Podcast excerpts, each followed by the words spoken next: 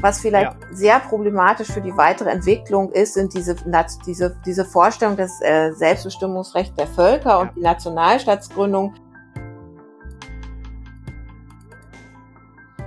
Herzlich willkommen, liebe Studierende, zur heutigen 13. besonderen Folge des Podcast Verfassungsgeschichte der Neuzeit. Es ist heute tatsächlich eine besondere Folge, denn zum ersten Mal habe ich mir einen Gast bzw. eine Gästin äh, eingeladen, um mit ihr über die, ähm, das Jahr 1919 und vor allen Dingen auch die Weimarer Verfassung und die Entwicklung der Weimarer Verfassung zu sprechen. Ähm, eingeladen habe ich eine bekannte Historikerin, ähm, Birte Förster, äh, die zurzeit in Bielefeld tätig ist. Äh, hallo Birte. Guten Morgen, Alex. Ja, wir duzen uns, weil wir uns schon sehr lange äh, mittlerweile äh, kennen, äh, liebe Birte. Ähm, vielleicht kannst du trotzdem dich kurz einmal vorstellen. Du schreibst regelmäßig auch in der Frankfurter Allgemeinen unter anderem. Das heißt, man kann dich eigentlich äh, kaum nicht kennen, aber vielleicht stellst du dich kurz einmal vor, sagst uns, warum du dich eigentlich für Geschichte ähm, entschieden hast ähm, und wo deine Forschungsschwerpunkte liegen. Ja, also im Moment arbeite ich im ähm, Arbeitsbereich Globalgeschichte der Uni Bielefeld. Das ist ähm, mein aktueller größerer Forschungsschwerpunkt, weil ich mich mit Infrastrukturprojekten in Afrika zwischen 1920 und 1970 grob beschäftige, also zur Phase der Dekolonisierung. Einen anderen Forschungsschwerpunkt habe ich auf der äh, Geschichte des Nationalismus weil meine Dissertation äh, über den Königin-Luise-Mythos, also um nationalistische Vorstellungen von deutscher Weiblichkeit sich dreht. Und da gibt es ein großes Kapitel zu Weimar. Und deshalb habe ich äh, sozusagen ein drittes Standbein in der Geschichte der Weimarer Republik.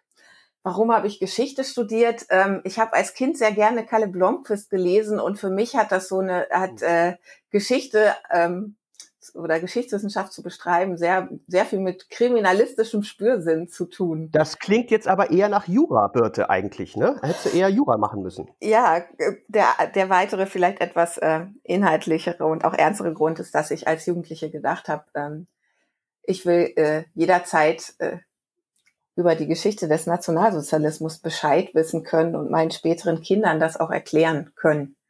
Und das mhm. war so ein zweiter wichtiger Grund, warum ich äh, Geschichtswissenschaft studiert habe. Ja, okay. Ähm, und wir teilen natürlich auch eine Leidenschaft, Birte, über die wir vielleicht jetzt gerade nicht sprechen. Ähm, es ist noch nicht Samstag. ja. Ähm, wir sind beide Bremen-Fan.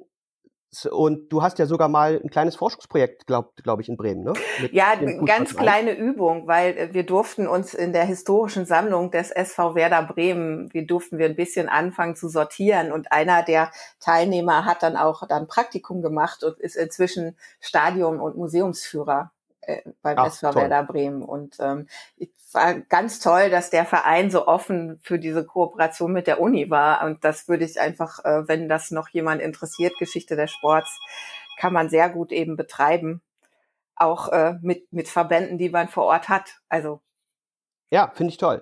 Also äh, wir hoffen und drücken und natürlich uns gegenseitig die Daumen sozusagen, dass am Samstag alles gut geht. Es wird schwer, aber wir wollen lieber zu schöneren Themen wechseln. Ja. Das Jahr 1919 und Weimar. Naja, das jetzt unbedingt schöner ist. Aber gut, also wir fangen an, ähm, liebe Birte, bevor wir zu sehr ins Plaudern kommen, ähm, über dein Buch zu sprechen erstmal. Denn du hast äh, ein sehr schönes Buch geschrieben, ähm, 1919, ein Kontinent erfindet sich neu, bei Reklam erschienen, äh, kommt natürlich in die Show Notes, selbstverständlich. Ähm, und ich würde dich doch mal bitten, also das Jahr 1919, was ist denn eigentlich das Besondere jetzt an dem Jahr 1919? Wir in Deutschland denken natürlich dann sofort an Weimar äh, und Versailles und so weiter. Aber da war ja noch viel mehr los, ja? Du hast gesagt, ein Kontinent erfindet sich neu. Vielleicht kannst du mal so einen kleinen Überblick geben, was da so alles passiert ist? Ja, also ähm, 1919 ist ja das erste Jahr nach dem Ersten Weltkrieg und dieser Krieg war tatsächlich ein Weltkrieg. Ähm, deshalb ähm, nennt äh, Margaret Macmillan Paris auch äh, die Hauptstadt der Welt des Jahres 1919, weil in Paris mhm. die Friedensverträge ausgehandelt wurden. Und in Deutschland kennt man eben Versailles, das ist der Ort, wo der deutsche Friedensvertrag symbolischerweise ausgehandelt wurde. Aber Österreich, Rumänien und andere Krieg, am Krieg beteiligten und die unterlegenen Nationen hatten eben auch ihre eigenen Friedensverträge. Und man muss sich das vorstellen, es gab 27 Siegermächte, die in Paris waren. Also alle Verbündeten der, der Entente-Mächte. Die, die großen kennt man ja, die USA, Großbritannien, Frankreich und Italien. Und äh, zeitweise waren 10.000 Experten in Paris, die die ganzen einzelnen ähm, Artikel des Vertrags unterverhandelt haben. Und tatsächlich wurde ja der gesamte Kontinent durch die neuen Nationalstaatsgründungen neu geordnet. Aber die Konferenz hatte auch eine globale Dimension, weil auch der deutsche Kolonialbesitz ähm, auch rechtlich neu gefasst wurde, indem man vor allen Dingen Großbritannien und Frankreich zu Mandatsträgern dieser Gebiete machte. Es wurde der Völkerbund gegründet in Paris, die Internationale Arbeitsorganisation wurde gegründet. Äh, die doch bis heute besteht, die gerade letztes Jahr eben ihr 100-jähriges Jubiläum gefeiert hat. Und in Paris war einfach eine Menge los. In Paris war eine Menge los und über die Friedenskonferenz äh, wollen wir gleich im Detail noch ein bisschen genauer sprechen. Aber es war ja noch mehr los. Ne? Also du hast in deinem Buch äh, eine ganze Menge auch kulturelle Fragen angesprochen. Einstein kommt drin vor. Also das Jahr 1919 war schon wild. Ne? Ah ja, also 1919 ist äh, eine der längsten Sonnenfinsternisse, da kann man das so sagen, ähm, über ja. sechs Minuten und äh, dann ist äh, schon, die war im Sommer und schon im Februar sind zwei Teams ausgebrochen, eines äh, auf eine zu einer Insel in, vor der Küste Afrikas, eines nach Brasilien, um diese Sonnenfinsternis zu fotografieren, weil man daran die Einsteinsche Relativitätstheorie belegen konnte, was auch tatsächlich durch den Fotobeweis gelang. Und Einstein wurde 1919 zu einem Superstar dadurch. Äh, Ende des Jahres. Der war aber ganz cool dabei und sagte, äh, mir war sowieso klar, dass das stimmt. Ich habe diesen Beweis nicht gebraucht. Ähm, dann gibt es ja. den ersten Transatlantikflug. Äh, die Dada-Bewegung breitet sich in Europa aus. Äh, ja, das Frauenwahlrecht wird eingeführt in sehr vielen Staaten. Ja, da sprechen wir, da sprechen wir natürlich gleich nochmal drüber, äh, äh, Birte, das ist klar. Äh, fantastisch, ja. Also das Jahr 1919, ähm, wie gesagt, absolute Lektüreempfehlung für das Buch. Ähm, ich schaue mal, ob äh, der Reklam Verlag auch bereit ist. Ich gehe davon aus, äh, am Tag des äh, Podcasts äh, dann vielleicht auch in meiner Corona-Verlosung das Buch zu verlosen. Das müssten wir eigentlich hinkriegen. Ähm, wir wollen jetzt aber über das Jahr 1919 natürlich auch gerade aus der Perspektive der Verfassungsgeschichte sprechen. Wir haben ja jetzt hier nicht so einen allgemeinen Podcast, äh, das kann ich mir gar nicht erlauben, ja, sondern ich muss leider in Anführungsstrichen jetzt äh, zurück zur Verfassungsgeschichte kommen. Und da bietet aber das Jahr 1919 eben auch eine Menge. Ne? Ja. Ähm, vielleicht können wir mal sagen, wie weit war denn das Jahr 1919 auch ein Jahr beginnender oder sich ausweitender Demokratisierung?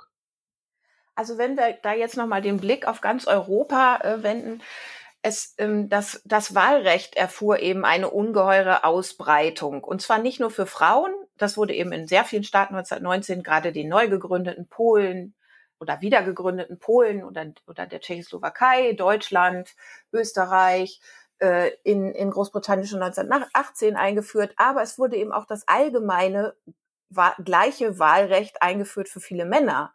Das galt zum Beispiel in, in, mhm. in Großbritannien bis 1918 nicht, in den Niederlanden nicht, in Schweden nicht. Also wir haben sozusagen eine sehr, sehr große Ausbreitung äh, des, äh, der Wahlbevölkerung. Mhm. Ähm, das würde ich sagen, ist eine große Demokratisierung. Und dann haben wir natürlich die Ein Einführung von äh, Demokratien. Ähm, also Klar. Der ja, Kaiser wird abgedankt. Ja. ja. genau, eine Demokratisierungswelle. Ja.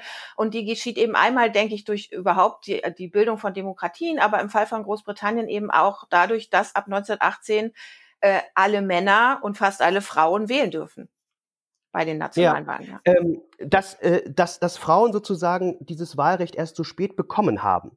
Ähm, denn äh, vielleicht war es kein allgemeines Wahlrecht, was vorher galt, aber jedenfalls durften nur Männer wählen, egal wie es ausgestaltet war im Kern. Mhm. Ähm, übrigens, glaube äh, das erste Wahlrecht für Frauen war das Neuseeland. Ich bin gar nicht sicher jetzt. Ich habe das, glaube ich, mal irgendwo ja, gelesen. Ja, Neuseeland ist sehr früh. Ich glaube 1868 schon. Ja, irgendwie, also relativ jedenfalls sehr früh. Mhm.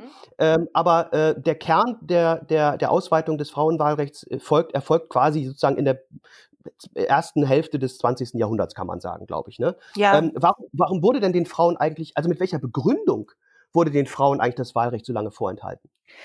Ich denke, das hat viel damit zu tun mit den Vorstellungen, die bei Republikanern und auch Demokraten und Liberalen im 19. Jahrhundert herrschen, was eigentlich ein, ein äh, politisches, autonomes Subjekt ist.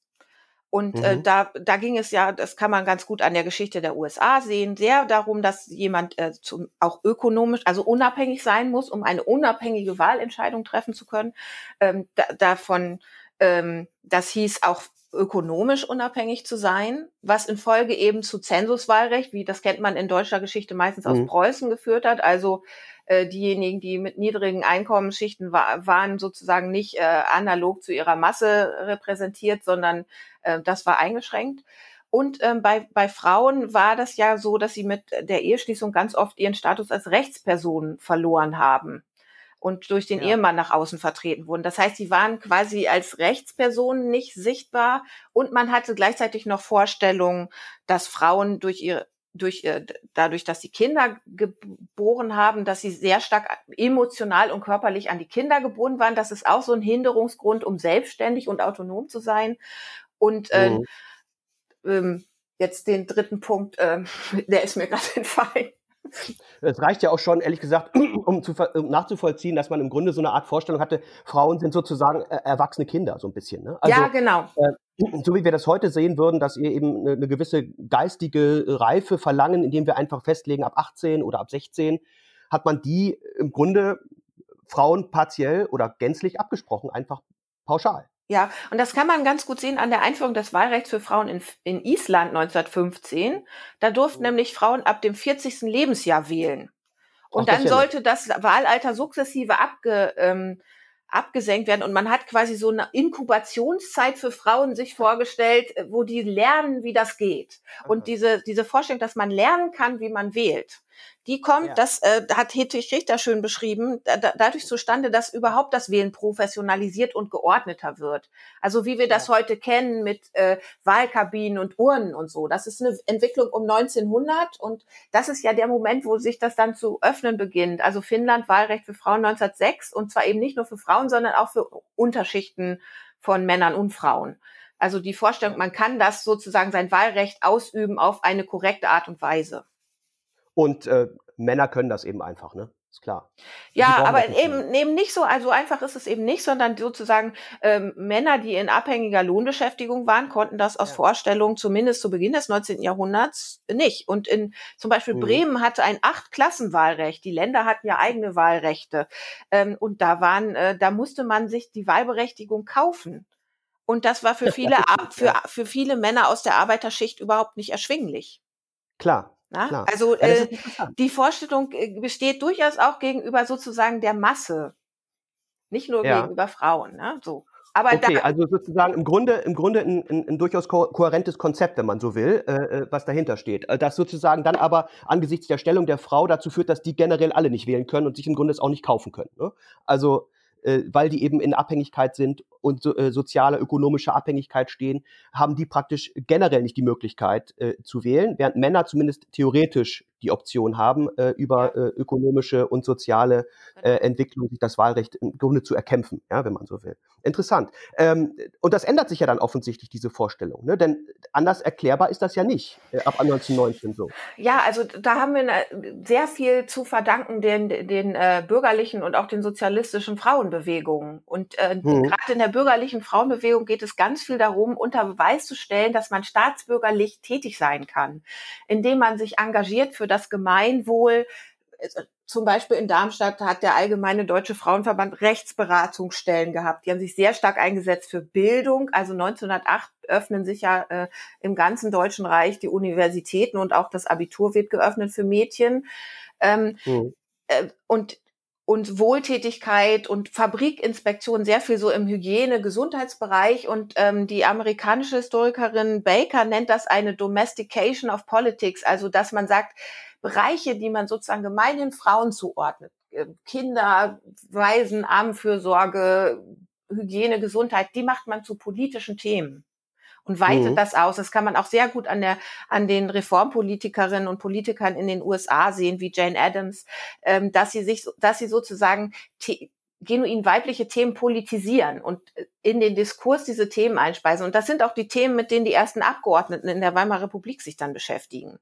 Aber das heißt, das ist im Grunde jetzt ein falscher Eindruck, wenn man sagt, äh, äh das ist so eine Art äh, Scheidemoment sozusagen 1919 auf einmal, ach Mensch, Frauen können wählen, sondern es ist schon ein langer Prozess, der den vorangeht wahrscheinlich dann. Ne? Ja. Also ein langer Kampf, der, der schon lange andauert und der dann sich endlich 1919 auch realisiert, so vielleicht. Ja, 1904 gründet sich die internationale Frauenwahlrechtsbewegung und bei einem Kongress mhm. in Berlin übrigens. Leider nicht sehr ach, gut ja. erforscht. Ich hoffe immer noch, dass demnächst mal eine, eine Studentin oder ein Student eine, eine Masterthesis über diesen Kongress schreibt. Sehr gut. Das wäre auch gleich schon Aufgaben verteilen. Finde ich super, Birte. Ja. Ähm, vielleicht äh, auch in ich, Kooperation. vielleicht auch in Kooperation, genau mit den Juristen, Verfassungsrecht. Fantastisch. Ähm, ich zitiere mal Henny Forchhammer äh, aus Zürich aus dem Jahr 1919. Das hast du mir freundlicherweise als Zitat in mein, äh, mein Exemplar deines wunderbaren Buches geschrieben. Zitat, das Stimmrecht ist natürlich nicht ein Ziel an sich, sondern nur ein Mittel. Jetzt ist dieses Zitat in Zürich erfolgt ähm, die Schweiz hat ja so ein bisschen getrödelt mit dem Wahlrecht für Frauen, ne?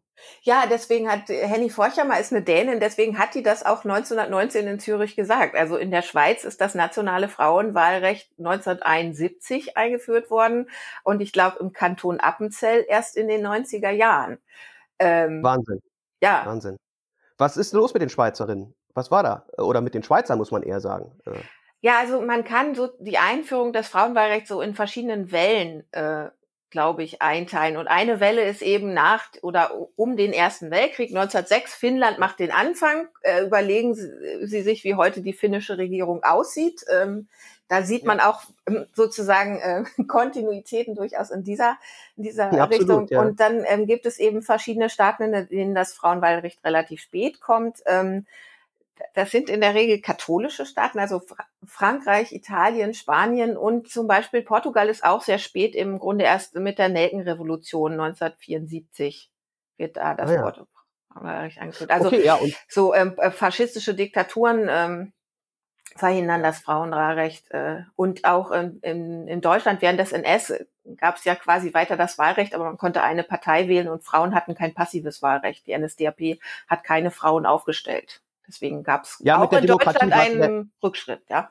also mit der Demokratie war es in der S-Zeit jetzt nicht so weit äh, her. Da hast du wohl, da hast du wohl recht. Das betraf allerdings nicht nur das Frauenwahlrecht, wird man sagen müssen. Nein, ähm, nein, nein. Aber also ich wollte jetzt nicht Deutschland da als so verstehe, ein tolles Beispiel darstellen, sondern ich im verstehe. Grunde auch in Deutschland 1949 gesichert eingeführt, würde ich sagen. So, Jetzt, ähm, jetzt klingt das natürlich so, als wäre das Jahr 1919 so ein wunderbares Demokratisierungsjahr und alles ist Friede, Freude, Eierkuchen, aber so war es ja nicht, sondern das Jahr hatte sozusagen auch seine Ambivalenzen. Ne? Also wir haben da eben auch jetzt plötzlich faschistische und kommunistische Bewegungen, die da aus der Taufe gehoben werden und dann auch bald ja äh, in Italien auch an die Macht kommen. Ne? Also das ist auch ein Jahr sozusagen des, des, des Suchens, kann man vielleicht sagen. Ne? Also äh, soll es demokratisch werden, soll es vielleicht anders werden, soll es kommunistisch werden. Ähm, das heißt, wir haben da auch andere Bewegungen, die da entstehen. Ne? Ja, also die, die Gründung der faschistischen, es ist ja keine Partei, also er nennt es ja Bewegung. Mussolini ist, ist eben auch 1919. Wir haben vor allen Dingen auch äh, Gewaltentwicklung im, im Osten Europas und im Südosten Europas, also die Kriege im Balkan, ähm, wo ja auch Teile der ehemaligen deutschen Armeen gegen die Rote Armee kämpfen und sehr, eine sehr blutige Besatzungspolitik, vor allen Dingen in Riga vollziehen, ähm, wo auch Freikorps kämpfen mit äh, Segnung der der Reichsregierung, der SPD geführten Reichsregierung übrigens. Mhm. Wir haben in, in, in Griechenland beginnt der griechisch-türkische Krieg äh, mit der Besetzung Smyrnas und auch unter Einbeziehung von un unglaublichen Gräueln an Zivilistinnen und Zivilisten, die ja dann auch zu so dem ersten Ethnic Cleansing 1922 führen, ja, äh. In, indem man eben Türken aus Griechenland zurück zwangsumsiedelt in, in die Türkei und äh, die ähm, über eine Million Griechen eben ausgesiedelt, zwangsumgesiedelt werden aus, Griechen, aus der Türkei, die da zum Teil seit der Antike gesiedelt haben, ja. Und das ist abges wird abgesegnet vom Völkerbund. Aber also wir haben da sozusagen ähm, das erste Mal diesen freundlich formuliert oder euphemistisch formuliert Bevölkerungsaustausch. Ähm, ja, das sind auch, sind auch, äh, ja, mhm. also 1919 ist eben auch der Ursprung unterschiedlicher neuer Gewaltbewegungen. Ähm, und wir haben eben auch die, die Kommentaren. Ähm, Rosa Luxemburg, die ja zu Beginn des Jahres direkt ähm, ermordet wird, hat sich ja sehr dagegen gewehrt, äh, dass sozusagen eine die kommunistischen Parteien sich alle vereinen unter der Kommentaren und sozusagen unter die Führung Moskaus mhm. geraten. Das hat auch sozusagen ihr Vertrauter, der dann bei dem Kommentärenkongress im März 1919 war, versucht durchzusetzen. Das ist ihm aber nicht gelungen und ähm, da haben wir eben so eine Vereinheitlichung dieser Bewegung. Und äh, 1919 gibt es eben auch die, äh, die Räterepublik von Bela Kun in Ungarn, die eben auch in einem blutigen Krieg und der Errichtung eines autoritären Regimes unter Horthy dann mündet.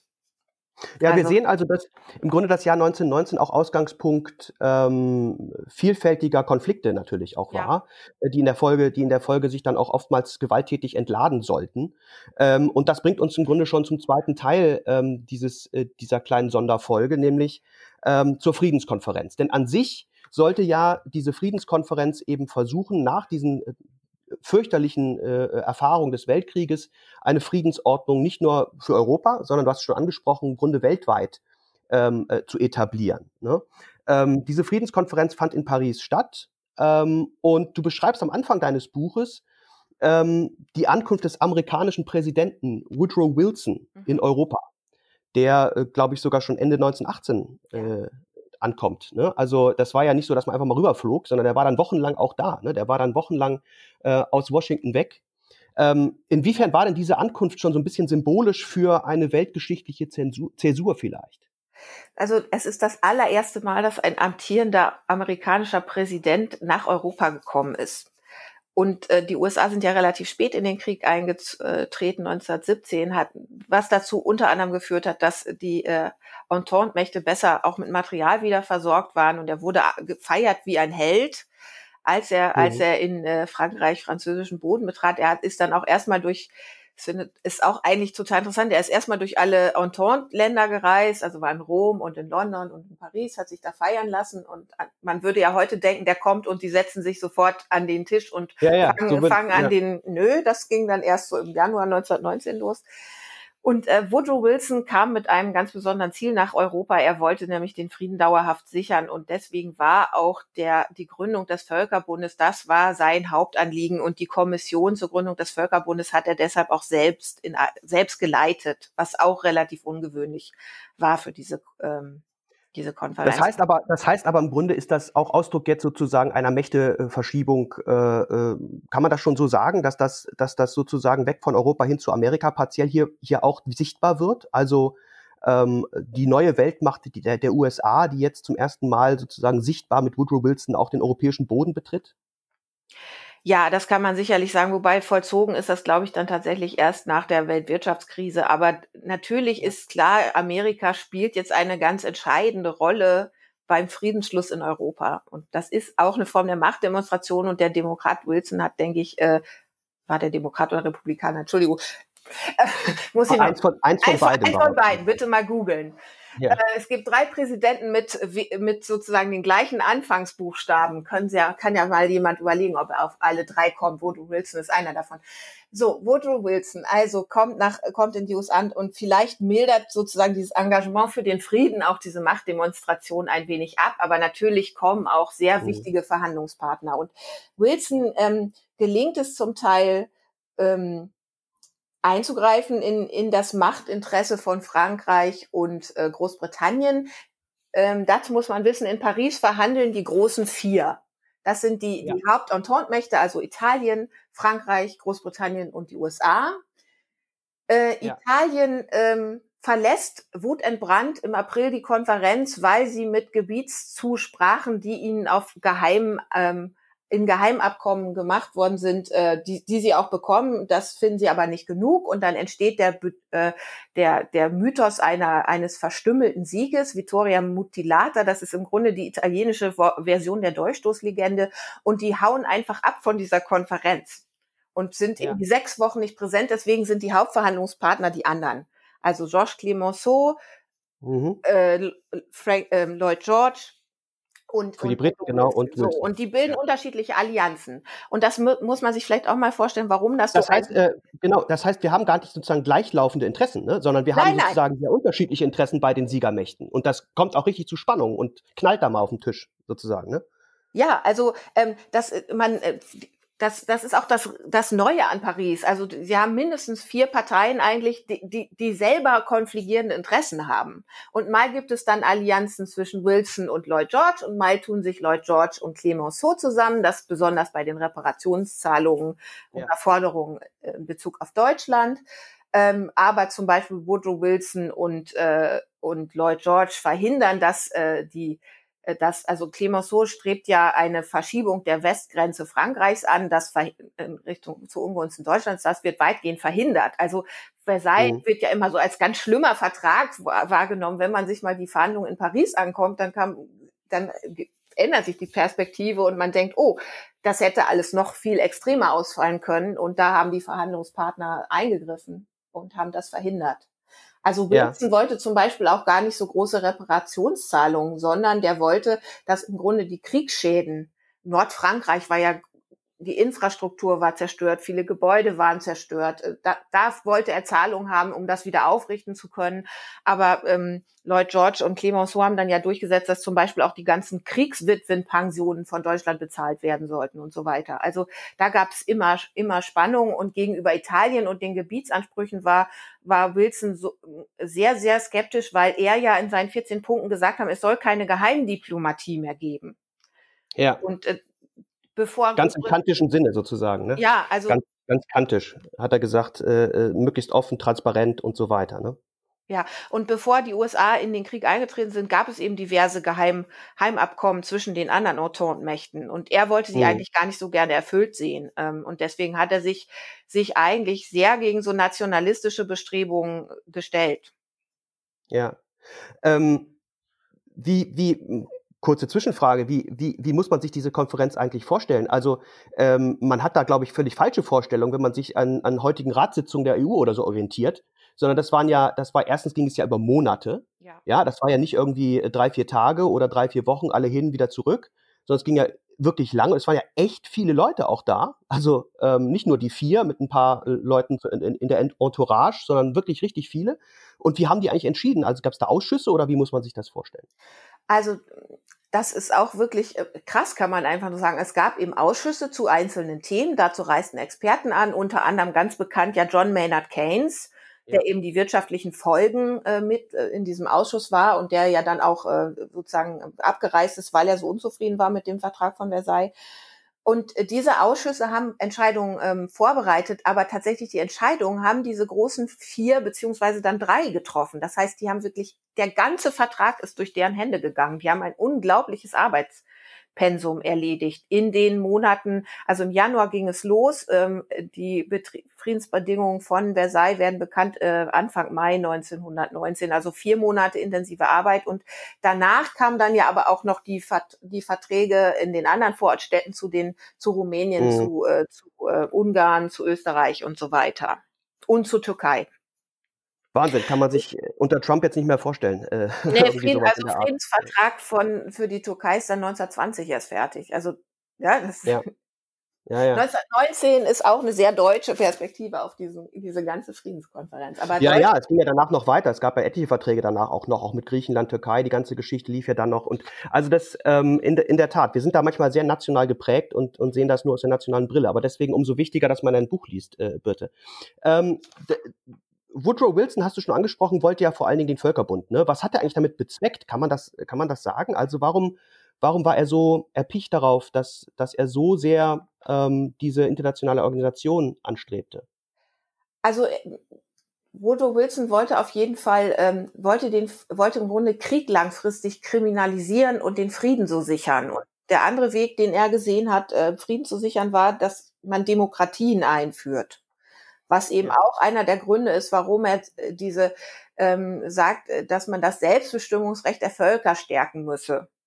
Übrigens ja. eine Formulierung von Lenin, was auch ganz interessant ja, ja. ist. Das ist so, sehr interessant, in der Tat. Genau. Ja. Und dann eben ähm, 1919 ist es ja auch unter anderem zu dem Kriegsausbruch gekommen. Die Gründe sind sehr vielfältig, aber eine ist eben, dass es überhaupt keine Deeskalationspolitik gegeben hat nach dem Attentat auf den, äh, den österreichischen Thronfolger. Und was der Völkerbund ja vorsieht, ist, wenn es zu kriegerischen Auseinandersetzungen kommt, dass sozusagen so Moratorien eingeführt werden, dass, dass die sich, dass die äh, zum Völkerbund kommen müssen, erklären, was der Konflikt ist, dass drei Monate lang oder, oder auch äh, je nach Konflikt nichts entschieden werden darf und man im Grunde Zeit gewinnt, um Konflikte vielleicht anders lösen zu können. Und ein anderer äh, wichtiger Punkt ist ja, dass, dass eben der Völkerbund auch Sanktionen erlassen konnte gegen, gegen aggressive Staaten. Und ein, ein Punkt, der eben sich nicht durchgesetzt hat, war, dass man auch da schon überlegt hat, eine gemeinsame Armee zu haben und quasi alle Länder zu demilitarisieren. Das hat sich ja. aber nicht durchgesetzt. Das wollten unter anderem, also sehr, sehr interessant im Völkerbund ist, dass es schon, äh, dass da eine juristische Vereinigung sehr aktiv war, die sich um 1900 gegründet hat, gegründet hat die so internationales Recht und auch internationales äh, Völkerrecht ähm, behandelt hat. Und mhm. die, die sind da so als Lobbyorganisation in Paris am Werk. So richtig erfolgreich war das mit dem Völkerbund dann aber leider ja nicht. Nicht zuletzt, weil es ja in den USA fehlgeschlagen ist, ne? Ja, also ähm, zwei große, ein großes Manko ist, dass die, die, äh, dass es quasi erstmal nur Siegermächte aufgenommen wurden und äh, der ähm, in den USA haben im Kongress und Senat den Vertrag nicht ratifiziert. Also Versailles wurde mit so einem hohen Zeitdruck ähm, äh, vorangetrieben, weil der Völkerbund Teil dieses Vertrags war. Und äh, hm. Der Versailler Vertrag ist in den USA durch beide Kammern gefallen und damit auch der Völkerbund. Und die USA sind nicht Mitglied geworden. Ja. Das, und, das ist eine ähm, unglaubliche Schwächung angesichts dessen, was wir vorher besprochen haben, wie wichtig die USA für den Friedensschluss waren. Klar, äh, nun könnte man sagen, ähm, da zeigt sich so eine gewisse Tradition, die dann auch begründet wird, dass die USA mit völkerrechtlichen Verträgen es generell so ein bisschen schwer haben ähm, und einfach auch so eine gewisse Form von Autarkie bewahren wollen. Ne? Also wir sehen das auch heute ja. Äh, Trump ist nur Ausdruck, äh, vielleicht der extremste Ausdruck dieses Verhaltens, äh, zieht sich ja immer weiter zurück, aber schon vorher war, war es immer wieder so, äh, dass die USA sich äh, aus völkerrechtlichen Verträgen ähm, zwar gerne mitverhandelt haben und dafür Sorge getragen haben, dass andere sich binden, ne? aber äh, die Bindung selber nicht so gerne äh, mhm. dann am Ende für sich beanspruchen. Ähm, ja, ähm, die Friedenskonferenz, bevor wir gleich auf Versailles noch mal kurz gucken, sollte ja eben keineswegs nur die deutsche oder auch nur die europäische Frage letztlich klären, ähm, sondern es ging ja auch um eine globale Friedensordnung, wenn man so will. Ähm, teilweise kann man auch sagen, ein bisschen anmaßend, denn es ging ja vor allen Dingen auch um die Kolonien. Ne? Also inwiefern kann man eigentlich sagen, dass eine Friedensordnung in Paris für die Kolonien gelungen ist? Äh, das würde ich sagen, kann man gar nicht sagen. Ja. Ähm, also Deutschland hatte ja äh, Kolonien in Afrika und in, im Pazifik und so Stützpunkte in, in, in China. Ähm, und ähm, da ist jetzt auf, also die mussten eben neu geordnet werden und das ist, da ist Woodrow Wilson auch eine, wieder eine ganz wichtige Figur. Großbritannien und Frankreich haben diese ähm, diese Kolonien im Ersten Weltkrieg schon ziemlich früh besetzt und die haben gedacht, okay, die nehmen wir jetzt äh, einfach sozusagen in unser Kolonialreich freundlicherweise auf. Ähm, mhm. Und da hat Wilson gesagt, nee, so läuft das hier nicht und deswegen sind das Mandatsgebiete des Völkerbundes geworden. Jetzt tritt auf den Plan Jan Smuts, das ist der ähm, südafrikanische Premierminister und der denkt, hm, Mandatssystem, okay, das müssen wir machen, aber wir können ja mal versuchen, das in unserem imperialistischen Sinne zu, zu auszugestalten. Und das, äh, der hat dann einen Vorschlag gemacht, dass man sagt, es gibt A, B und C-Mandate. Mhm. A-Mandate sind quasi Gebiete, die eigentlich relativ, die quasi kurz vor der Unabhängigkeit stehen und noch etwas in Anführungszeichen Hilfe bedürfen. Das ist quasi der gesamte Nahe Osten, den Frankreich und Großbritannien im Sykes-Picot-Abkommen von 1916 schon mal unter sich aufgeteilt hatten. Also genau diese mhm. Geheimdiplomatie, gegen die Wilson immer war. Und dann ja. gibt es B-Mandate, das sind Kolonien, die können ähm, so irgendwann mal auf, sind quasi auch wie Kinder, ähm, irgendwann mal unabhängig werden. Und dann gibt es C-Mandatsgebiete, die, da ist äh, quasi kein, besteht so gut wie. Hopfen und Malz verloren, ne? Ja. ja. Und wahnsinnige, wahnsinnige Überheblichkeit und Arroganz, die da auch wieder mal zum Ausdruck kommt, sozusagen, dieser Erziehungsgedanke, ne, dass man diese, diese, diese ähm, einfachen Zivilisationen kann man heranführen an die Zivilisation, an die westliche Zivilisation. Und irgendwann kann man es dann schaffen, dass man ganz großmütig sie dann in ihre Unabhängigkeit entlässt. Aber bis dahin muss man sich schon sehr um sie kümmern äh, und dann kann man es vielleicht hinkriegen. Ne? Also interessante abstoßende Argumentation eigentlich, wenn man heute drüber nachdenkt. Ne? Ja, also das hat vor allen Dingen langfristige ähm, Folgen für das, was man damals Deutsch-Südafrika nannte und was das äh, heutige ja. Namibia ist, weil das quasi von Südafrika mitregiert wurde. Und was vielleicht ein Fortschritt ist, also die Mandatsgebiete konnten die Vereinten Nationen anrufen, wenn äh, den Völkerbund. Äh, ja, den Völkerbund, Entschuldigung, die konnten den Völkerbund anrufen.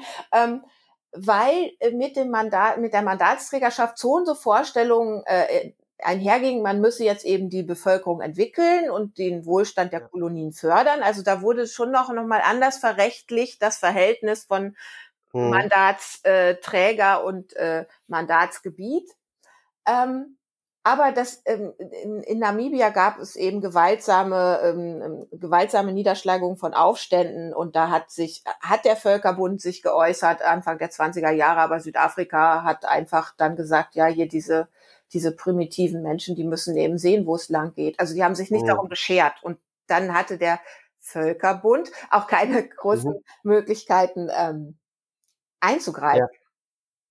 Ja, und vielleicht auch kein Interesse, ne, äh, einzugreifen, weil er nicht ähm, sich die Finger schmutzig machen ja, lassen wollte. Also, ne? also eine ja. parallele Entwicklung gibt es bei der Internationalen Arbeitsorganisation, die ja weltweit auch global Rechte von Arbeitern stärken sollten.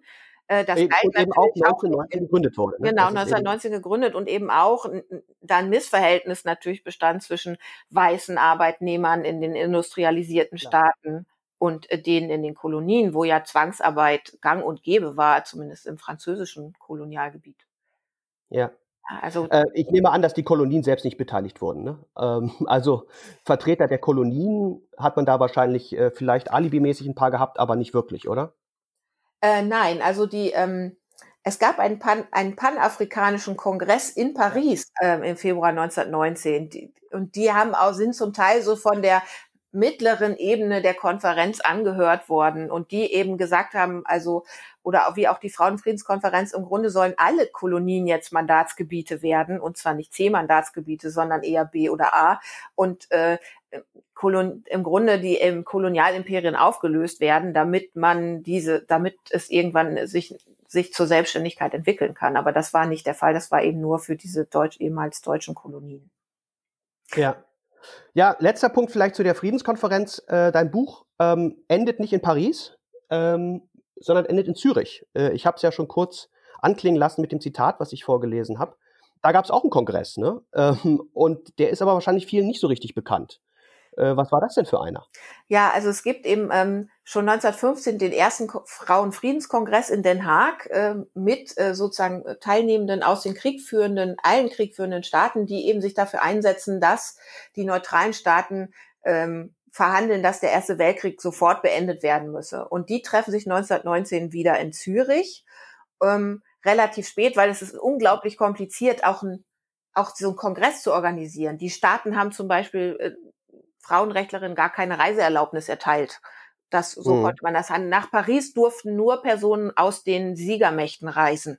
Und deswegen mhm. hat das in Zürich stattgefunden, damit auch deutsche und österreichische und ungarische äh, Pazifistinnen teilnehmen konnten, die äh, während des Krieges unter großen Anwürfen zum Teil eben pazifistische Politik weiter betrieben haben. Minna Kauer, Lida Gustava Heimann, Anita Augsburg, die kennt man vielleicht, weil sie gegen Hit, weil sie versucht haben, Hitler ausweisen zu lassen nach dem Putsch in München 1923. So, und die treffen sich und die sind sehr kritisch gegenüber dem Versailler Vertrag, aber nicht, wie das viele nationalistische Deutsche sich wünschen, weil ihnen Deutschland so wahnsinnig leid tut, sondern weil sie sagen, dieser Vertrag sichert den Frieden nicht langfristig weil es, ja. äh, weil es ein, zu einem ökonomischen und auch symbolischen Missverhältnis äh, zu Staaten kommt und äh, weil man eben Frieden ganz anders dauerhaft auf sichere Füße stellen muss. Und ein ganz wichtiger Aspekt war, und da hat auch die afroamerikanische Frauenrechtlerin Mary Church Terrell eine sehr beeindruckende Rede gehalten in Erziehung von Kindern zu, also antirassistische Erziehung von Kindern. Und mhm. sie äh, sie hat da über die, die Lynchmorde gesprochen und eben dazu, dass Frieden eine pazifistische Bewegung nicht, nicht aus, äh, sein kann, ohne dass man auch gegen Rassismus kämpft. Und äh, wenn man jetzt an die aktuellen Entwicklungen in den USA denkt, sieht man, wie und auch bei uns äh, sieht man, äh, wie recht sie 1919 schon damit hatte und auch vorher, ja. Wurde das irgendwie zur Kenntnis genommen von der offiziellen, in Anführungsstrichen, Friedenskonferenz in Paris oder? Ja, die Präsidentin war Jane Addams und Jane Addams war mit Woodrow Wilson bekannt und die, die äh, Leiterin der, sie ist dann nach Paris gereist, um die Kritik äh, hörbar zu machen bei Woodrow Wilson, aber einen ta tatsächlichen politischen Effekt mhm. hatte das nicht, genauso wenig wie die Inter-Allied äh, Peace Women's Conference, die in Paris war. Also im Grunde ist dieser Friedensvertrag ausgehandelt worden ohne Frauen am Verhandlungstisch. Also typisch für die Zeit und äh, ähm, teilweise auch noch typisch für, für heute manchmal, wenn man sich ja. so manche Verhandlungen anschaut. Ne? Andererseits eben aus Sicht der Frauenrechtlerin eben eigentlich nicht mehr typisch, weil Frauen hatten ja das Wahlrecht inzwischen bekommen in vielen Staaten und ja. waren anerkannt als Staatsbürgerinnen und konnten auch zum Beispiel durchsetzen, dass Frauen alle Ämter und äh, Berufe bei den Vereinten Nationen offen standen. Das ja. ist so ein, ein einziger kleiner Teilerfolg vielleicht. Beim Völkerbund. Ähm, so, jetzt kommen wir aber vielleicht, äh, letzter, letzter, letzte Frage zu dem Komplex. Mhm. Ähm, was würdest du denn sagen, rückblickend? Ähm, welche Bedeutung hat das Jahr 1919 für, für die weitere Entwicklung in Europa und vielleicht auch der Welt gehabt? Also kann man da irgendwie, kann man da was zu sagen oder ist das eine bedeutende Zäsur? Ist das äh, in irgendeiner Form ein, ein historische, eine historische Wegmarke, die man, an der man irgendwas festmachen kann? Ja, also wir haben ja über diese, ähm, die, diese Kolonien äh, gesprochen und die Frage der ja. Mandatsträgerschaft. Und ich glaube schon, dass man das sagen könnte, dass es in de der Beziehung der Anfang vom Ende der Kolonialimperien war, weil wir auch in Ägypten noch Aufstände haben mhm. gegen und in, in Indien, also und äh, sich auch infolge dieser äh, dieses Jahres auch die, die nationalistisch, die Nationalbewegung gründen in, in Afrika und äh, in, in, in der Zwischenkriegszeit ja sowas wie die Negritude-Bewegung entsteht, wie Panafrikanismus, der ja auch 1919 in Paris schon sichtbar ist, dass der sich weiterentwickelt, aber und auch ähm, wenn die internationale Arbeitsorganisation sich im Grunde nicht einsetzt für Arbeiterinnen und Arbeiter in den Kolonien, trotzdem gibt es sowas wie Berichte über die Situation und äh, dass die Mandatsträgerschaft ist ein rechtlicher, äh, eine rechtliche Verfassung, an der kommt man nicht vorbei. Ja, also es gibt schon so langsam Wandel, aber es ist der, der große Schub kommt dann eben erst nach dem Zweiten Weltkrieg. Was vielleicht ja. sehr problematisch für die weitere Entwicklung ist, sind diese, diese, diese Vorstellung des äh, Selbstbestimmungsrechts der Völker ja. und die Nationalstaatsgründung, ähm, die ja ein bisschen auch im Grunde historisch unwissend vor sich gehen, weil man ja eine starke Vorstellung davon hat, dass eine Nation ein homogenes, eine, ein homogenes ethnisches Gebilde auch ist.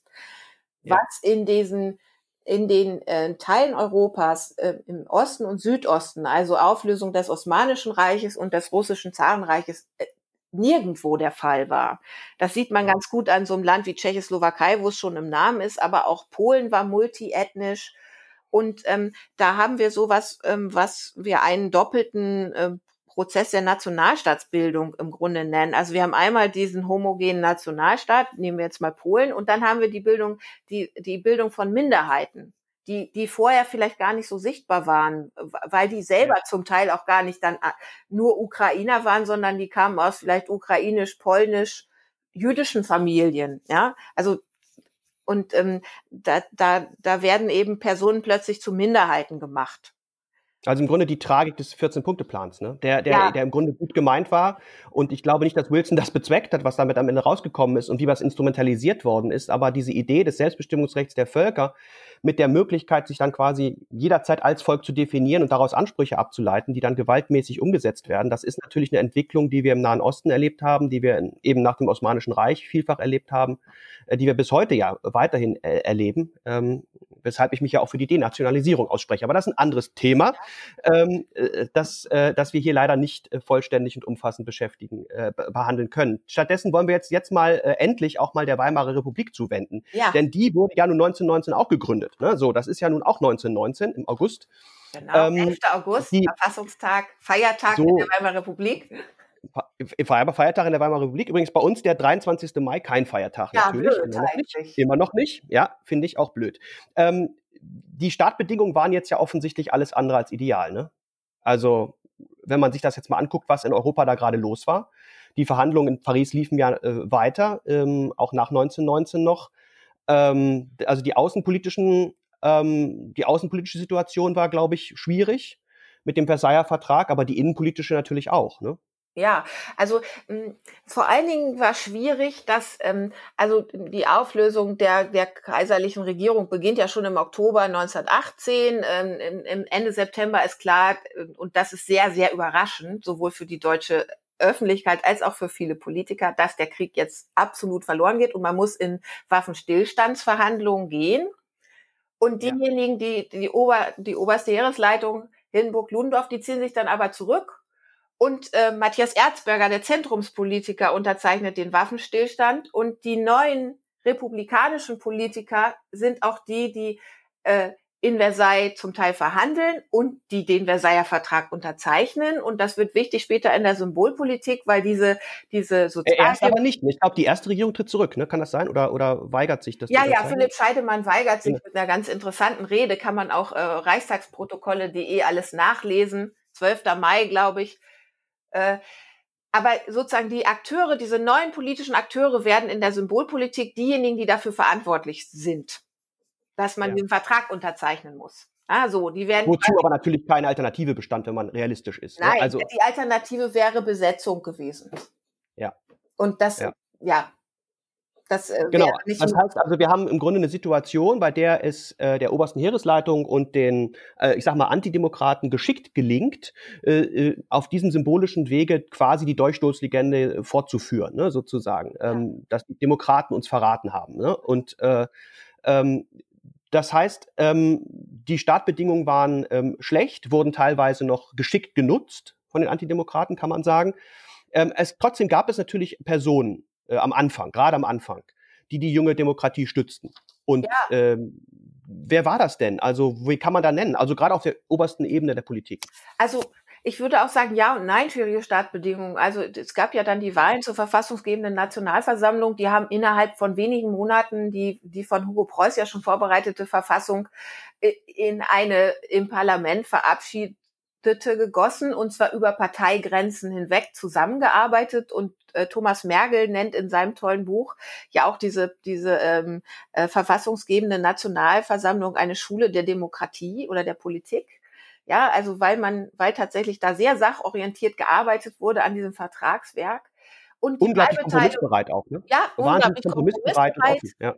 Ähm, Koalition mit drei Parteien in Weimar kein Problem. Ähm, und die Wahlbeteiligung war hoch.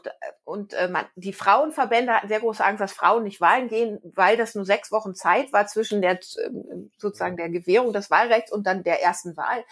80. Die haben auch so Kurse angeboten, ne, glaube ich. Ja, da so Kurse, Kurse angeboten, richtig Comics, wählen. Filme, alles, ganz toll, äh, ganz toll. Äh, Bundesarchiv mal gucken auf der Seite, die haben ein super digitalisiertes Angebot äh, zur Weimarer Republik. Ähm, so, und ähm, 80 äh, Prozent, also die Wahlbeteiligung war nie wieder so hoch wie 1919. Das heißt, die Menschen haben das Angebot mitgestalten zu können angenommen. Das ist, sowas mhm. ist ja positive Entwicklung. Was, was, was problematisch ist, es gibt eben eine politische Umgestaltung. Also Deutschland wird eine, eine Republik, eine Demokratie, aber es gibt keinen sozialen Umbau des Staates. Das heißt, diejenigen, die, die eigentlich jetzt hoffen zu profitieren, die unteren, die Arbeiterschichten, die, die können zwar jetzt politisch mitbestimmen, aber an ihrer sozialen Situation endet sich erstmal relativ wenig. So, das ist problematisch. Dann gibt es äh, den Vertrag von Versailles, der aber durchaus erfüllbar war. Ja, also der hat eine, glaube ich, sehr mhm. viel stärkere symbolische Funktion für rechte Organisationen, ähm, vor allen Dingen auch am Ende der Weimarer Republik, als dass er tatsächlich so desaströs wirtschaftlich war. Er war problematisch, ohne Frage, aber er hat die deutsche Wirtschaft nicht zerstört und es ist ja auch durch den Dawes-Plan und den Young-Plan sind ja Verbesserungen vorgenommen worden. Also Mitte der 20er Jahre, man kann die 20er Jahre, also, also die Weimarer Republik so ein bisschen periodisieren in diese Zeit 1919 bis 1923, dann diese mittleren mhm. Jahre 24 bis 28 oder 29 und dann eben sozusagen die Desintegration, Verfall, ja. ähm, mhm. die, die eben um 29 schon anfängt. Und ähm, große Anwürfe waren ja zum Beispiel März 1920 Kaputsch, und den haben dann aber die, die Arbeiterinnen und Arbeiter sozusagen verhindert, indem sie einfach in einen Generalstreik getreten sind. Also es gab Kräfte, die die Republik auch verteidigt haben. Und auch, ja, okay. Reich, auch Reichspräsident Ebert, der ja eben 1925 sehr plötzlich und unerwartet verstorben ist, hat den Notverordnungsparagraphen 48 immer dazu benutzt, um die Republik zu schützen. Genau, das muss man, glaube ich, auch mal sagen, dass, dass es sozusagen Notverordnung schon auch äh, vor allen Dingen damals in der Währungskrise ja. ähm, durch, durch Ebert äh, schon, schon gab. Das heißt, äh, auch dort gab es schon Notverordnungen, aber sie hatten eben damals eine ganz andere Zweckrichtung und waren tatsächlich Notverordnungen und wurden eben nicht zum Regelfall, wie das dann ja ab, ja. den 30er Jahren äh, geschehen ist quasi. Ne? Ganz genau. Und ähm, natürlich, also es gab relativ viele politische Wechsel, aber trotzdem ähm, hat, das würde auch Thomas Merkel sagen, ist das erstmal erstaunlich stabil, dieses System. Für, da, man muss ja auch mal, ich glaube, hm, wir, wir sehen Weimar sehr oft sozusagen als Vorgeschichte des Nationalsozialismus. Und wir in der Forschung betonen ja eigentlich äh, sowas wie Weimar war Weimar. Also Weimar hat erstmal eine Eigengeschichtlichkeit und was 1919 oder 1920 passiert ist, führt nicht in einem direkten Weg zu 1933, sondern und äh, es ist die erste deutsche Demokratie. Ähm, die starke Position des Reichspräsidenten ist etwas, was ist, das zu dieser Zeit nicht unüblich ist. Oder auch die Skepsis gegenüber der Macht des Parlaments. Ja, also Hugo Preuß schreibt eine Verfassung, das ist ja ein linker Liberaler, äh, die, die durchaus zeitgemäß ist. Und er orientiert sich ja vor allen Dingen an den USA und an Frankreich. Also das, das, deswegen ja. kommen wir, glaube ich, auf diese starke Das muss man, glaube ich, auch mal sagen, dass, dass gerade Verfassungsgeschichte äh, äh, oder Staatstheoretiker müssen das auch mal äh, deutlich artikulieren, dass die Stellung eines starken Präsidenten jetzt nicht unüblich ist für eine Demokratie. Ne? Ja. Also das kann, ist nicht per se automatisch dann automatisch mit dem Untergang gleichzusetzen. Also USA, Präsidialsystem, sehr starker Präsident. Schauen wir nach Frankreich, Monsieur Macron hat im Grunde alle Fäden der Politik äh, mehr oder weniger in seiner Hand. Trotzdem würde ich sagen, ist Frankreich eine stabile Demokratie. Also das ist einfach zu schlicht zu sagen, der Präsident war so stark und deswegen ist alles schiefgelaufen. So einfach ist es eben nicht, gerade verfassungsrechtlich. Da bin ich ganz, da bin ich ganz bei dir. Ähm, äh, überhaupt, ähm, glaube ich, ist es wichtig, ähm, das hast du ja auch nochmal gesagt, dass man eben Weimar äh, eben unterteilt und nicht immer nur vom Untergang her äh, Weimar sozusagen der Untergang äh, und so weiter äh, beleuchtet, sondern ähm, das fällt natürlich ein bisschen schwer, weil die haben da, wir haben im Grunde nur 14 Jahre oder so, ja. ja. Äh, das ist weniger als die Kanzlerschaft Merkels. Ja? Also wir müssen da sehr kleinteilig irgendwie auch unterteilen, denn natürlich gibt es irgendwann einen Beginn vom Ende der Weimarer Republik. Ne? Das ist schon da. Aber vorher haben wir, glaube ich, auch viele tolle Entwicklungen. Also das Frauenwahlrecht hast du ja schon schon angesprochen, aber wir haben auch den Acht-Stunden-Tag äh, der quasi sich etabliert. Wir haben eine Arbeitslosenversicherung, die 1927 eingeführt wird und bis heute besteht. Also es gibt durchaus positive Elemente und, und Weimar war schon, war schon nicht alles schlecht. Ne? Ja, also, wir haben die Verankerung von Grundrechten und Grundpflichten in der Verfassung, die übrigens nicht vorgesehen waren von Preuß, sondern was die Abgeordneten in der verfassungsgebenden Nationalversammlung beziehungsweise im Verfassungsausschuss ähm, äh, und die waren keineswegs nur, keineswegs nur Programmsätze, auch das haben wir in der letzten Folge schon gehört, liebe Studierende, sondern die waren durchaus verbindliches Recht, äh, diese Grundrechte. Also ähm, die Verfassung, glaube ich, ähm, als Schuldigen auszumachen, ähm, ist schwierig. Aber trotzdem passierte das natürlich am Anfang der Bundesrepublik. Das muss man auch so sehen. Vielleicht auch, um abzulenken natürlich, ne? ähm, von den eigentlich Schuldigen. Also man hat viele Schuldige gesucht, die Verfassung war eine Schuldige, weil man nicht selbst schuld sein wollte, glaube ich auch. Ne? Ja, also die, natürlich ist sozusagen der Weg in die nationalsozialistische Diktatur ist sehr komplex. Und ein Faktor ist, ähm, dass diese Verfassung eben Möglichkeiten bot für antidemokratische Kräfte, die sozusagen ihre eigenen Mechanismen gegen sie zu wenden. Ja. Und ich glaube, das ist ein großes Problem. Und wir haben ja auch es ist ja auch so, ich glaube, die Bundesrepublik hat ja durchaus aus Weimar gelernt, äh, in dem im, in der, im Grundgesetz das Parlament ja einen ganz anderen Status hat und viel stärker ja. ist. Und das Parlament die Kanzlerin wählt und nicht ein Reichspräsident Frau Merkel ernennt, ja, sondern ja. der Bundespräsident ja im Grunde weitgehend repräsentative Aufgaben hat. So ist es. So ist es. Ähm, das heißt, ähm, der Untergang äh, Weimars, äh, wo würdest du den zeitlich datieren? Wo, wo beginnt der sozusagen? Wo findet der seinen Ausdruck? In welchen, ähm, in welchen Maßnahmen oder in welchen Vorgängen? Also wenn wir das jetzt, wir gucken ja jetzt auf die Verfassungsgeschichte. Ja, und ähm, Richtig. es fängt ja eben an, 1925 stirbt Ebert und gewählt wird äh, Hindenburg zum Reichspräsidenten, also äh, jemand, der sozusagen der alten politischen Ordnung äh, entstammt. Und wir haben ja ähm, eben die relativ stabilen sogenannten goldenen 20er Jahren, die kennt man so sozusagen als Bilder ja über tanzende Menschen. Ja, ja, gibt es auch tolle Serien. Ne? Aber, ne, aber es gibt eben vor allen Dingen, was du gesagt hast, die, die Sozialversicherung wird ausgebaut, äh, der Schutz von Jugendlichen und, und so weiter. Also wir haben eine sozial äh, stärkere Umstrukturierung. Und dann ähm, würde ich sagen, ähm, setzt es im Grunde mit der Einführung der Präsidialkabinette ein, die der Kreis um Hindenburg aber schon seit Ostern 1929 ganz massiv ähm, vorbereitet. Und die Präsidialkabinette bedeuten ja im Grunde, ähm, dass äh, der Reichskanzler Brüning und danach ihm Papen und Schleicher, dass äh, sobald äh, der Reichstag ähm, Gesetzentwürfe der Regierung nicht, denen nicht zustimmt, greift der Reichspräsident ein mit, der, mit dem Artikel 48 ja. und setzt das auf diese Weise durch. Ähm, das Parlament hat das Recht, eine Notverordnung abzulehnen. Wenn das Parlament das macht, äh, löst der Reichspräsident das Parlament auf. Und das Interessante ist, das heißt Präsidialkabinette, aber im Grunde ist Hindenburg äh, nicht der, der die Fäden in der Hand hält, ne, sondern er, er unterschreibt ja quasi Blanko-Notverordnungs. Äh, doch, ich glaube schon, dass, also ich glaube schon, dass Hindenburg und äh, der Kreis um ihn die Fäden in der Hand hält. Und Brüning okay. ist ja ganz stark abhängig davon, äh, vom Wohlwollen Hindenburgs. Also das okay. ich schon so sehen. Und das ist auch der, die, die grob, also was ja damit einhergeht mit diesen Präsidialkabinetten, ist äh, eben die Entmachtung des Parlaments.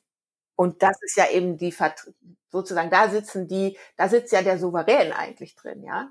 Äh, ja, ab da muss man auch sagen, dass die Verfassung im Grunde nicht mehr geachtet wird, weil die Idee der Abhängigkeit der Regierung vom Parlament eben eine ganz zentrale ist, die ja auch dann schon 1918 quasi eingeführt wird. Schon in der Reichsverfassung wird das ja geändert, ähm, 1918 in den Oktoberveränderungen. Ähm, und Weimar beruht auf dieser Idee der Abhängigkeit des Parlaments äh, der Regierung vom Parlament. Und das wird im Grunde da schon so durchbrochen, dass man nicht mehr davon sprechen kann, dass eigentlich der Geist der Verfassung noch, noch lebt. Ne? Ja, und das kann man auch sehr gut daran sehen, dass die Reichs, äh, die, die Sitzung des Reichstags ganz massiv zurückgeben und auch die, äh, die Gesetzgebungskompetenz, also oder die Gesetzgebungstätigkeit.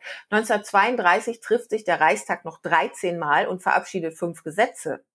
Und ich glaube, ja. Dimensionen davon können Juristinnen und Juristen viel besser abschätzen als Historiker, was es bedeutet, wenn ein Parlament in einem ganzen Jahr fünf, fünf Gesetze nur verabschiedet.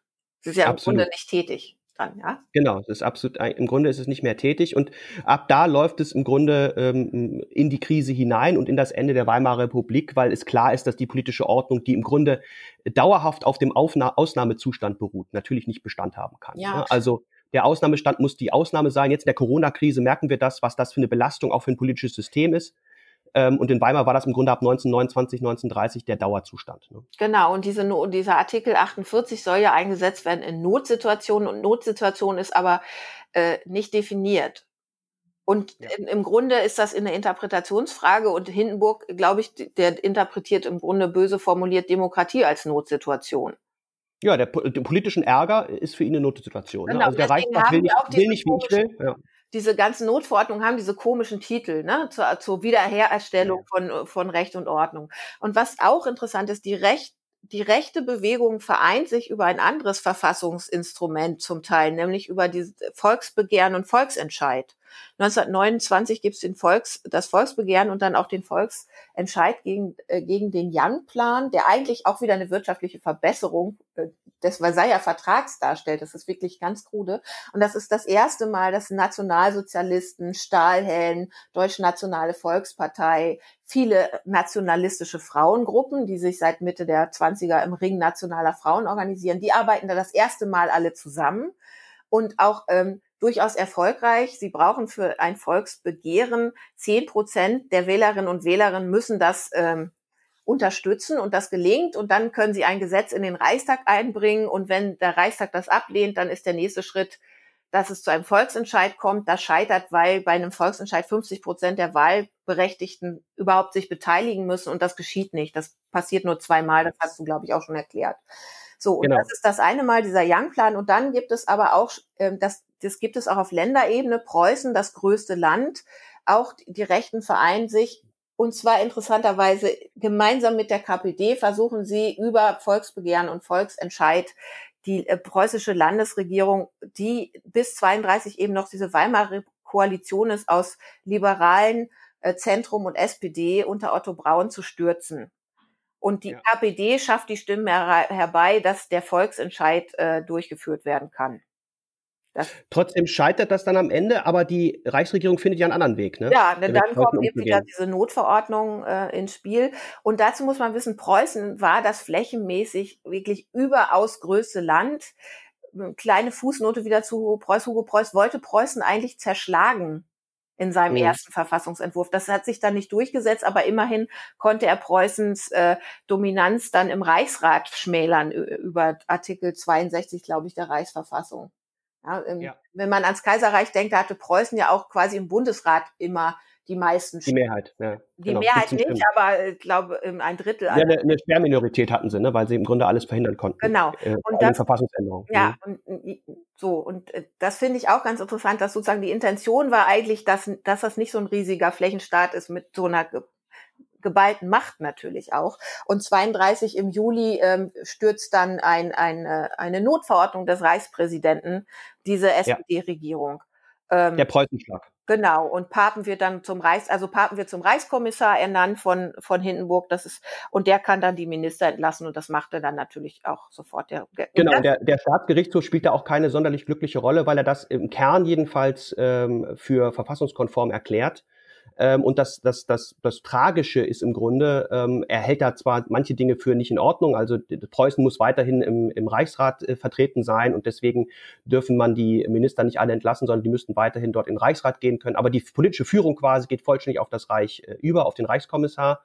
Äh, es hat der Reichs, der Staatsgerichtshof also praktisch vollständig gebilligt und zwar ohne, dass er sich ernsthaft Mühe gegeben hätte, ob die Voraussetzungen des 48 eigentlich erfüllt sind. Also besteht eigentlich diese krisenhafte Situation in Preußen, äh, wie behauptet von der Reichsregierung. Ist das eigentlich daran so schlimm? Denn tatsächlich gab es ja Bestrebungen, die, es gab ja Aufstände und es gab tatsächlich da Gewalttätigkeiten, aber die die preußische Regierung ist da ja nicht untätig geblieben, sondern ist gerade dann eigentlich kurz vorher dagegen vorgegangen. Und äh, insofern war das schon eher ein Staatsstreich. Ne? Genau, ja, ja, das wird inzwischen als ein Staatsstreich bewertet. Ähm, und ähm, man muss ja sich natürlich auch im Geist, eigentlich im Geist der Verfassung müsste man sich fragen, ob das sozusagen die Entlassung der Regierung das geeignete Mittel ist, die Ordnung wiederherzustellen. Also richtig. Ja, richtig. Äh, und wie du ja sagst, die Regierung hat diese Maßnahmen ergriffen. Im Grunde, im Grunde kann man das bewerten als im Grunde Anfang der Machtübernahme durch die Nationalsozialisten. Der ja auch im Grunde schon länger geplant war, äh, muss man ja sagen. Also die, der Preußenschlag, die, die Verordnung war sozusagen blanko schon lange in der Schublade und man wartet im Grunde nur auf, auf die Möglichkeit, um das zu machen. Ne? Genau, ähm, dieses Volksbegehren, von dem ich eben geredet habe, war schon 1931. Und das ist eben eine ganz erfolgreiche Weimarer, das eine stabile Regierung. Ja, im Grunde war da ja vieles anders als als auf Reichsebene. Also ja. da geht es ging es ganz wieder mal anders. Klar, ne? ist verfassungshistorisch immer irgendwie anders. Also muss man sagen, er hat immer irgendwie eine Sonderrolle gehabt. Das muss man sagen. Hier eine positive äh, allerdings äh, aus demokratietheoretischer Sicht. Eine stabile Regierung, die Weimarer Koalition, die da im Grunde schon äh, lange am Werk war äh, und gerade deswegen natürlich den den reaktionären Kräften ein Dorn im Auge war. Ne? Und dann kam der Preußenschlag, der natürlich dann auch in der nach der Machtübernahme der Nazis eine Rolle gespielt hat, weil Göring war dann am Ende der Reichskommissar, der das alles in Preußen dann äh, nutzen konnte, was da schon quasi für ihn bereit lag. Ne? Ja, und natürlich ganz wichtig Kontrolle über die Polizei.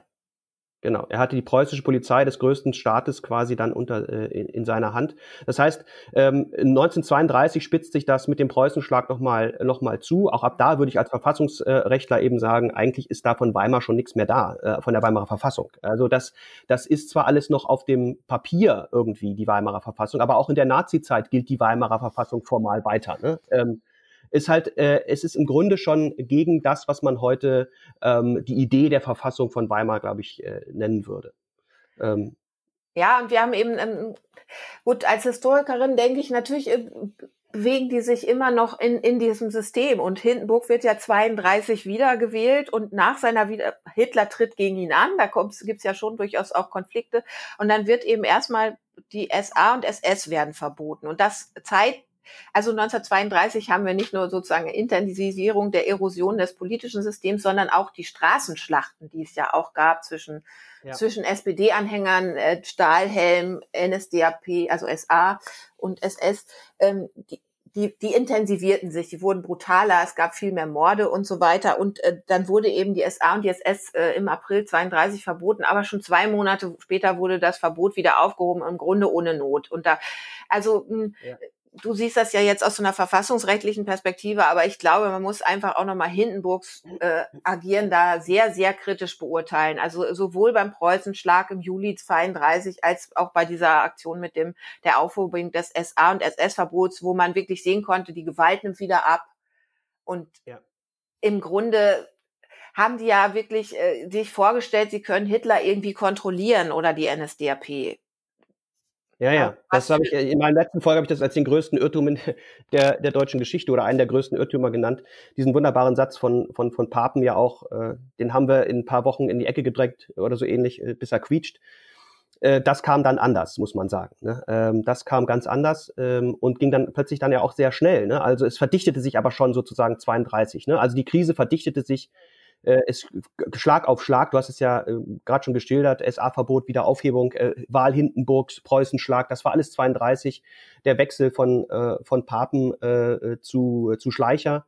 Ähm, und dann und dann relativ schnell ja, der relativ schnell gescheitert ist, dann der Wechsel wiederum zu Hitler und dann im Grunde ja, dann ging es sehr schnell. Ne? Ja, und dann muss man wirklich auch noch mal betonen, es hört man ja immer wieder, Hitler ist nicht gewählt worden zum Reichs Kanzler, sondern Hindenburg hat ihn berufen und die NSDAP hat 32 Stimmen verloren. Also ähm, ja. und diese Berufung war nicht alternativlos, die Ernennung nee. zum Reichskanzler. Und deswegen reden, reden wir ja auch eher so von Machtübergabe, Machtübernahme, also nicht Machtergreifung, ne, sondern das wird dem auf dem Tablett serviert.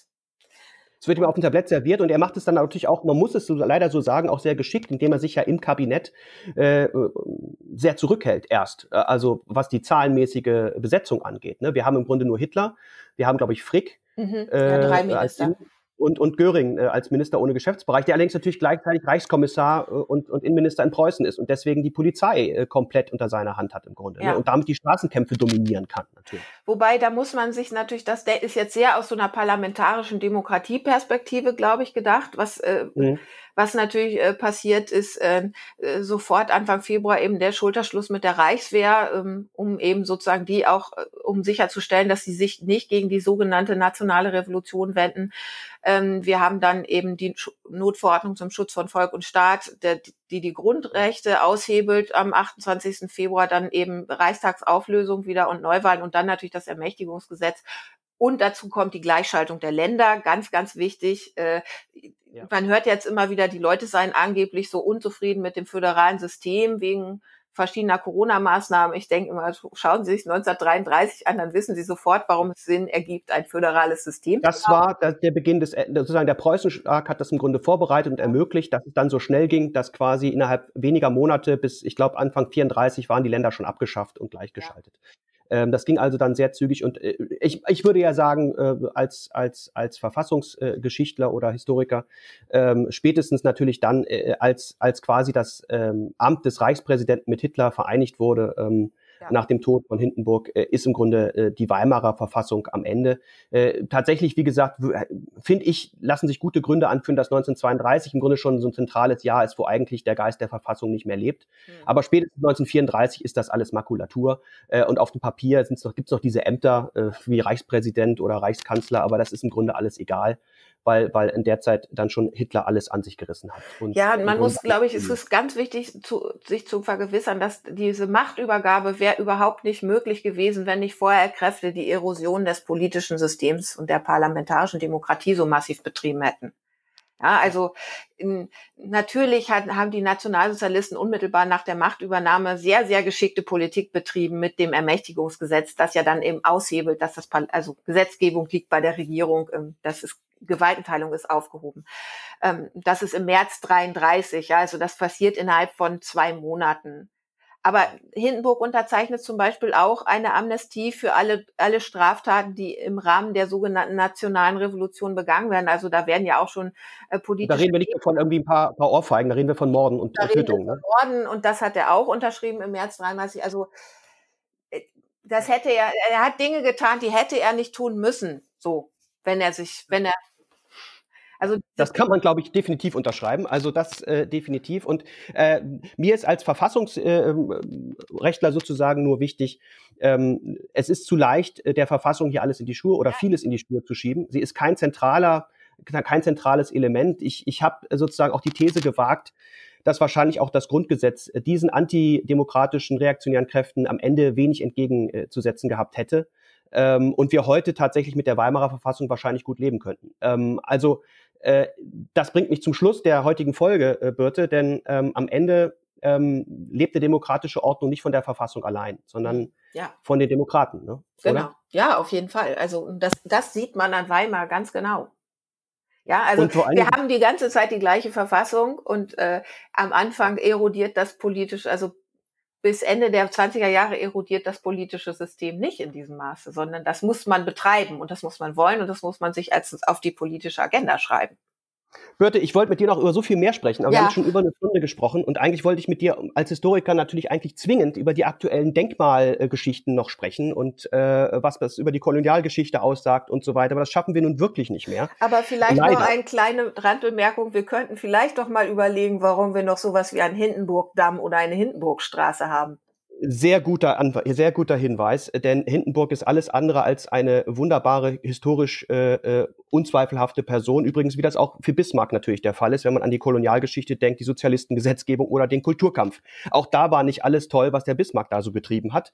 Und auch da kann man einfach vielleicht eine gewisse Ambivalenz auch mal anerkennen erstmal ja. ähm, und, und nicht alles einfach nur pauschal glorifizieren. Äh, Birte, dein Buch endet ähm, mit einem, ich sag mal, fast schon Appell ähm, den ich gerade als Demokratietheoretiker auch ganz wichtig finde. Ähm, ich darf mal zitieren den letzten Satz aus deinem Buch, ähm, den man übrigens auch als Zitat in meinem allgemeinen Staatslehrebuch findet. Das möchte ich nur mal erwähnen. Ja. Ähm, die Demokratie und die plurale Gesellschaft sind wie 1919 auch heute keine selbstverständlichen Einrichtungen. Birte, so ist es. Ähm, und ich glaube, wir müssen für die demokratische Ordnung einstehen. Wir haben ja. natürlich, auch darüber wollte ich eigentlich mit dir sprechen, keine Weimarer Verhältnisse heute. Ne? Das ist natürlich absurd, oder? Diese Vergleiche, die bisweilen gezogen werden. Nein, wir haben aktuelle Probleme, die wir unbedingt angehen müssen. So, ja. aber Aus, das mit die unseren, unseren Mitteln. Aber Schutz der staatlichen Institutionen, ja? Polizei, äh, Gerichte, ähm, Bundeswehr. Ähm, was passiert da an äh, rechten Tendenzen. Da müssen wir ein großes Augenmerk drauf haben. Rechter Terror war auch in der Weimarer Republik ein ganz großes Thema, aber ganz anders aufgestellt. Natürlich, ganz anders Gibt aufgestellt. Ähnliche Themen, aber die Probleme sind die von heute. Und meine Sorge ist, wenn man immer sagt, ach, das ist alles wie Weimar, dann verstellt man oder romantisiert man das vielleicht sogar auf eine so eine negative Art, sondern man muss eben gucken, was sind unsere heutigen Mittel, was sind unsere heutigen Probleme und dann muss man die unbedingt angehen. So sieht's aus.